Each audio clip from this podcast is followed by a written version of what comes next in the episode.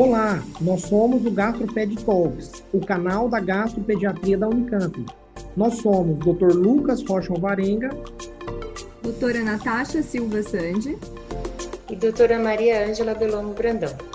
O GastroPed Talks é um canal sobre gastroenterologia, patologia e nutrição pediátricas, com foco em profissionais de saúde, em que vamos discutir temas e evidências atuais com base em guidelines, artigos científicos e entrevistaremos profissionais de destaque na área.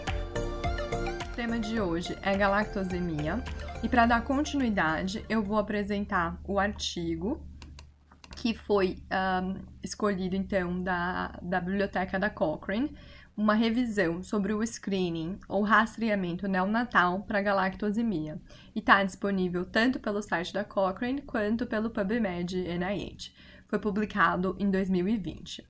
E o motivo pelo qual nós escolhemos falar sobre o screening neonatal é porque, como já foi bem contextualizado na discussão do guideline, a galactosemia ela é um distúrbio autossômico recessivo e, como tal, relativamente raro, que ocorre por consequência de uma deficiência em uma das três principais enzimas envolvidas no metabolismo da galactose, que são a galactoquinase, GALC, a galactose 1-fosfato uridiltransferase, GALT, e a uridina de fosfato galactose 4 epimerase, que é a GALE. A deficiência da GALT é, é, a mais comum, né? A deficiência da transferase e é o que causa a galactosemia clássica. A frequência global da galactosemia, ela é às vezes difícil de ser estimada, porque existe uma variação populacional muito importante. Mas estima-se que seja em torno de 1 para 62 mil nascidos vivos. Uh, alguns dados recentes dos Estados Unidos, onde o programa de triagem neonatal uh, avalia a galactosemia, falam de até 1 para 30 mil. Mas vale notar que existe, por exemplo, uma região específica da Irlanda em que chegou a ser reportada uma incidência de 1 para 480. E qual que é a, a, grande questão da galactosemia? É que as crianças afetadas, elas vão nascer completamente saudáveis e depois elas podem ter esse declínio rápido e devastador após a exposição da galactose, que como nós bem sabemos, está muito presente no leite materno e também está presente na maioria das fórmulas uh, de proteína do leite de vaca. Os sintomas agudos da galactosemia classicamente acontece na primeira semana de vida e incluem icterícia, vômito, diarreia, hepatomegalia, mas mais importantemente, o risco de insuficiência hepática e sepse por Escherichia coli. E sem tratamento, recém-nascidos com a forma clássica, eles morrem no período neonatal. Um, e existe uma intervenção precoce que pode ser estabelecida, portanto, ter uma triagem neonatal projetada é algo interessante, e aí o principal objetivo seria detectar a galactosemia clássica. Uh, Considera-se que para essa forma da galactosemia uh, sejam cumpridos amplamente os critérios clássicos de James Wilson e Gunnar Jungner, que foram descritos em 1968 e que ainda hoje são a base uh, né, utilizada pela OMS para designar se um teste para uma determinada condição qualificaria para triagem neonatal. Como pediatras, nós devemos lembrar desses critérios, que são a condição triada deve ser um problema de saúde importante, a história natural dessa doença deve ser bem conhecida, com um estágio precoce identificável e, que, e tem que ser uma condição em que tratar precocemente traga mais benefícios do que tratar depois. Além disso, deve haver um teste adequado para o estágio precoce e esse teste tem que ser considerável, considerado aceitável pela população. Além disso, como cuidadores de saúde, nós temos que conhecer os intervalos de repetição do teste e os nossos serviços de saúde, eles devem uh, ser capazes de lidar com a carga extra de trabalho que resulta dessa triagem. Os riscos, tanto físicos quanto psicológicos, eles devem né, ser menor do que os benefícios que essa triagem neonatal pode trazer. E como que acontece a triagem da galactosemia? Então, ela geralmente é realizada na, nas partes do mundo que tem alta prevalência ou, ou em lugares onde os programas de rastreamento são amplos. Em países como no Brasil, em que a triagem não é universal, não é uma prática padrão, os casos eles vão ser detectados em sua maioria quando os pacientes já têm sintomas clínicos. Mas a gente sabe que a triagem neonatal oferece essa oportunidade do diagnóstico precoce com a intervenção para mudança para a fórmula base de soja, e aí reduz-se o risco de insuficiência hepática e o risco de sepse por E. coli. Dados americanos de 2008 estimaram que, num período de 10 anos, a mortalidade pra, pela galactosemia foi reduzida em mais de 10 vezes como resultado da triagem neonatal nesse país. Infelizmente, porém, a triagem ela não impede a totalidade das complicações da galactosemia de longo prazo, porque, por exemplo, a dificuldade de aprendizagem e o risco de falência ovariana, eles persistem porque há uma produção endógena de galactose. Então, a principal importância da triagem neonatal reside na prevenção da insuficiência hepática e da sepse. Uh, na ausência da triagem neonatal, a maioria dos bebês com a forma clássica acaba na UTI neonatal. E o que foi estimado nos Estados Unidos é que, um, que reduz o custo por estadia uh, em aproximadamente 12 mil dólares por criança que tem galactosemia. E isso seria pensando apenas na estadia inicial, né? Uh, em que a gente sabe que podem ter outras consequências de uh, realizar o diagnóstico tardio, porque a doença pode deixar sequelas. Um, então, o que, que a revisão da Cochrane propôs? Essa revisão, na verdade, ela é uma atualização de uma que foi publicada anteriormente, e os objetivos dos autores foram de, então, avaliar evidências de que a triagem neonatal para galactosemia reduz a morbimortalidade e melhora os desfechos e a qualidade de vida. A data da pesquisa mais recente da revisão para recursos adicionais foi realizada em fevereiro de 2020. E eles utilizaram uh, ferramentas de buscas bem diversas. Então, o próprio registro de trials do grupo de fibrose cística e transtornos genéticos da Cochrane, que é um grupo só, né, nesse, nessa, nessa base. Uh, referências por meios eletrônicos que incluíram pesquisas dos mais diversos bancos de dados e eles ainda realizaram buscas manuais de periódicos, de livros, de resumos de congressos, de registros de ensaios clínicos e observaram ainda listas de referências de artigos e listas de resenhas. Mas eles tinham critérios bastante estritos, então eles queriam incluir apenas estudos clínicos controlados, que poderiam ser publicados ou não publicados, e randomizados ou não randomizados, mas que comparassem o uso de qualquer teste de triagem neonatal para galactosemia em uma população rastreada versus uma população não rastreada. E na coleta e análise desses dados, eu já vou entregar o desapontante resultado de que não encontraram quaisquer estudos que atendessem esses critérios de revisão. Isso porque provavelmente esbarra numa questão ética muito importante. Então, o diagrama de estudo deles mostra que eles partiram de 526 estudos na estratégia de pesquisa e 17 identificados de outra forma.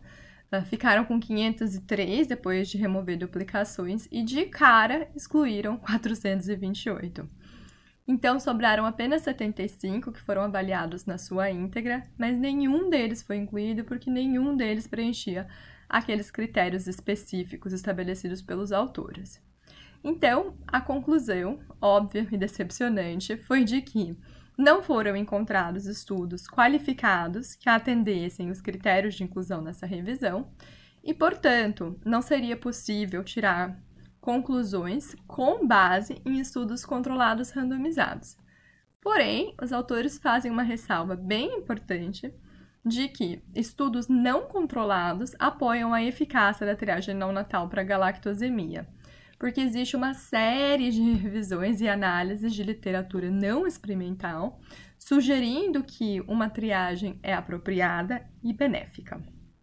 Um, e no segmento do artigo em que se colocam implicações para a prática, que eu achei bem interessante, os autores colocam claramente a opinião deles de que, apesar de nenhum estudo ter sido incluído na revisão, por causa da natureza da doença conhecendo o curso potencialmente fatal da galactosemia clássica e sabendo que a triagem neonatal pode prevenir morbimortalidade, Ainda que não hajam evidências diretas para isso, os autores concordam com a recomendação que foi feita em 1978 por um autor chamado Levi, que disse que o rastreamento da galactosemia deve ser realizado de forma rotineira para todos os recém-nascidos vivos.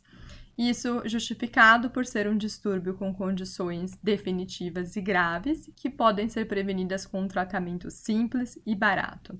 Então, a referência de 1978 do, do famoso jornal uh, Journal of Pediatrics e 43 anos depois, as conclusões que esses autores fizeram permanecem sendo consideradas verdadeiras por muitos expertos no mundo.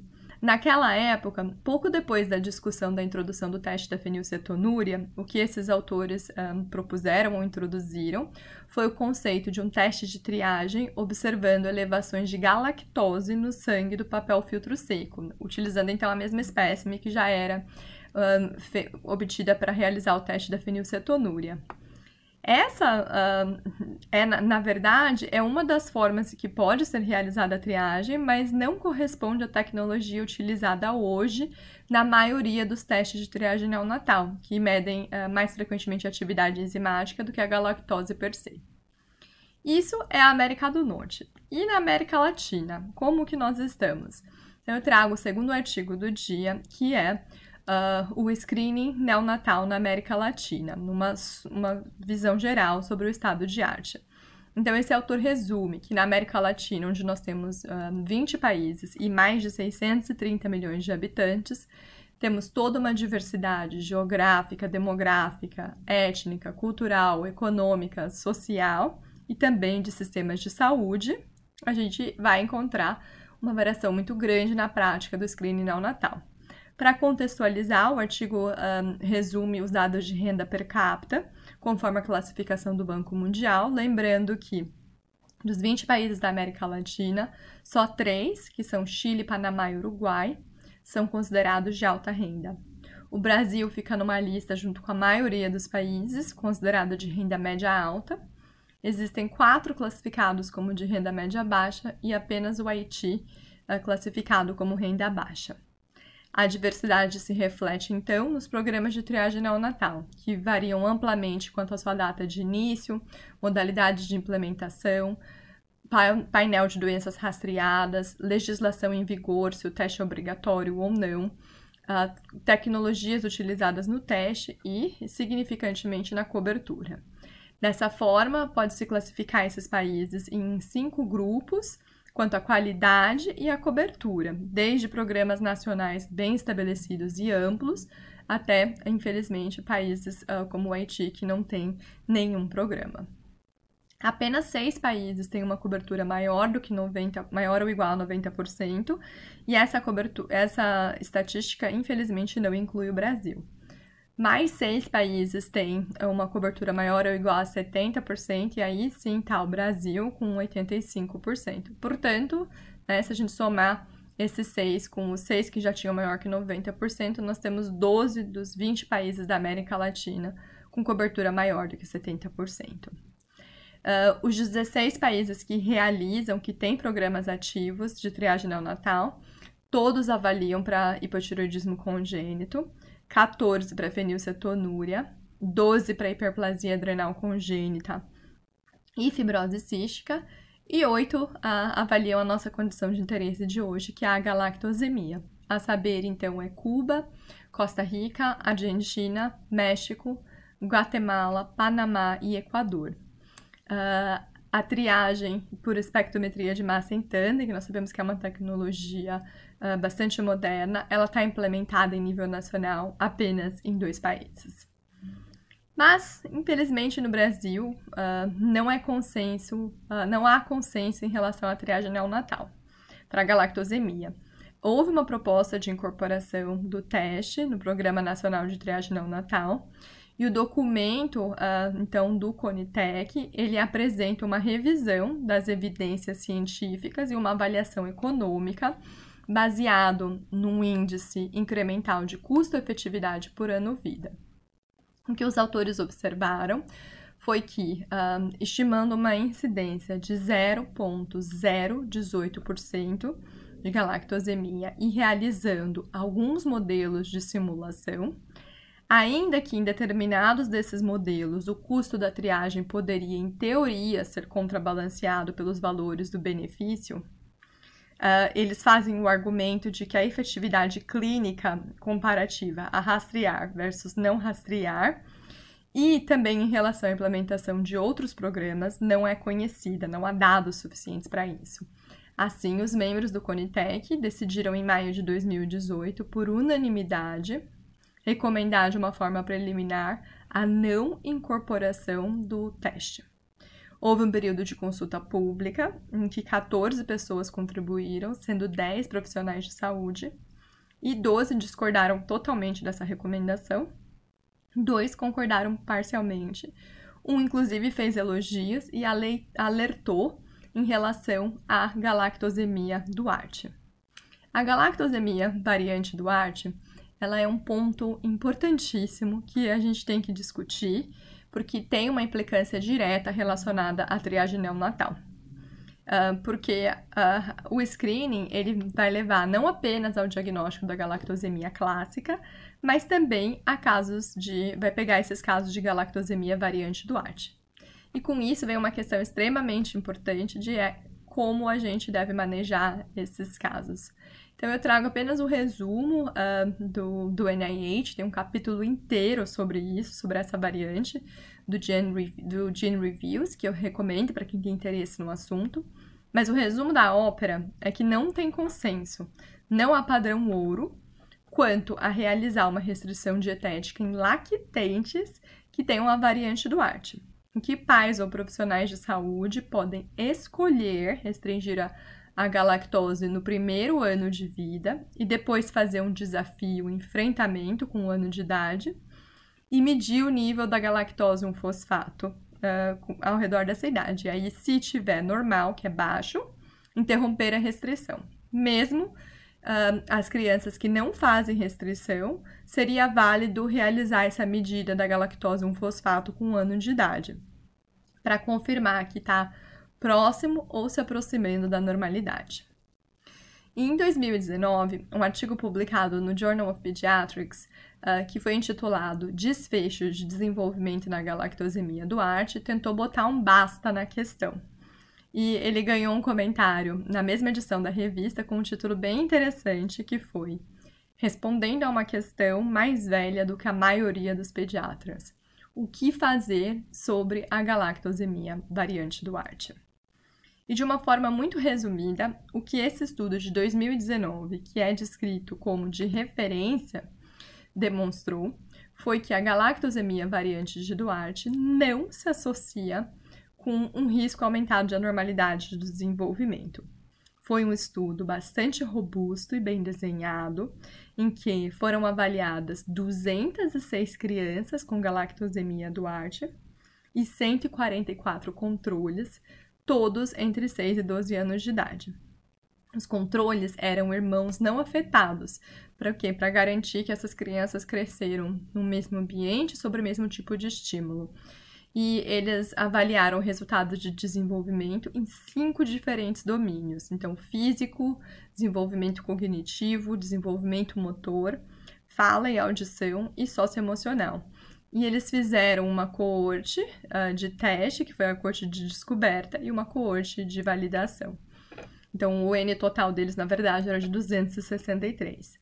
Então, com testes uh, neuropsicológicos bastante cuidadosos, o que eles mostraram é que nenhuma diferença de desenvolvimento significativa foi observada em crianças que tinham essa variante leve da galactosemia, em comparação com os controles. A implicação imediata destes achados para os prestadores de saúde é que a terapia dietética, segundo esses autores, não é indicada para galactosemia do arte. E isso tem uma implicação muito importante, porque terapia dietética inclui não amamentar essa criança. Igualmente importante, numa perspectiva de saúde pública, os autores fornecem evidências convincentes de que triar para galactosemia do arte não seria útil nem desejável. E os autores então fornecem para a gente uma lição importante, uh, que ao considerar uma condição nova para um teste de triagem neonatal, a gente tem que lembrar que variantes inesperadas e que às vezes não têm um significado clínico conhecido vão ser encontradas e reportar isso para a criança e para a família não é isento de danos. Os autores ainda discutem que nos Estados Unidos o tempo que demora atualmente na maioria dos lugares para ir de um screening positivo até um resultado final é de aproximadamente uh, mais do que uma semana. Então, é um período de bastante estresse parental. Bom, era isso que eu tinha para apresentar, para discutir sobre os artigos de hoje, que eu acabei desdobrando em quatro diferentes documentos. Obrigado por nos acompanhar. Esse foi um episódio do Gastroped Talks. Estamos no Instagram, gastroped.talks, no YouTube, Gastroped Talks Unicamp, e também na forma de podcast. Até o próximo!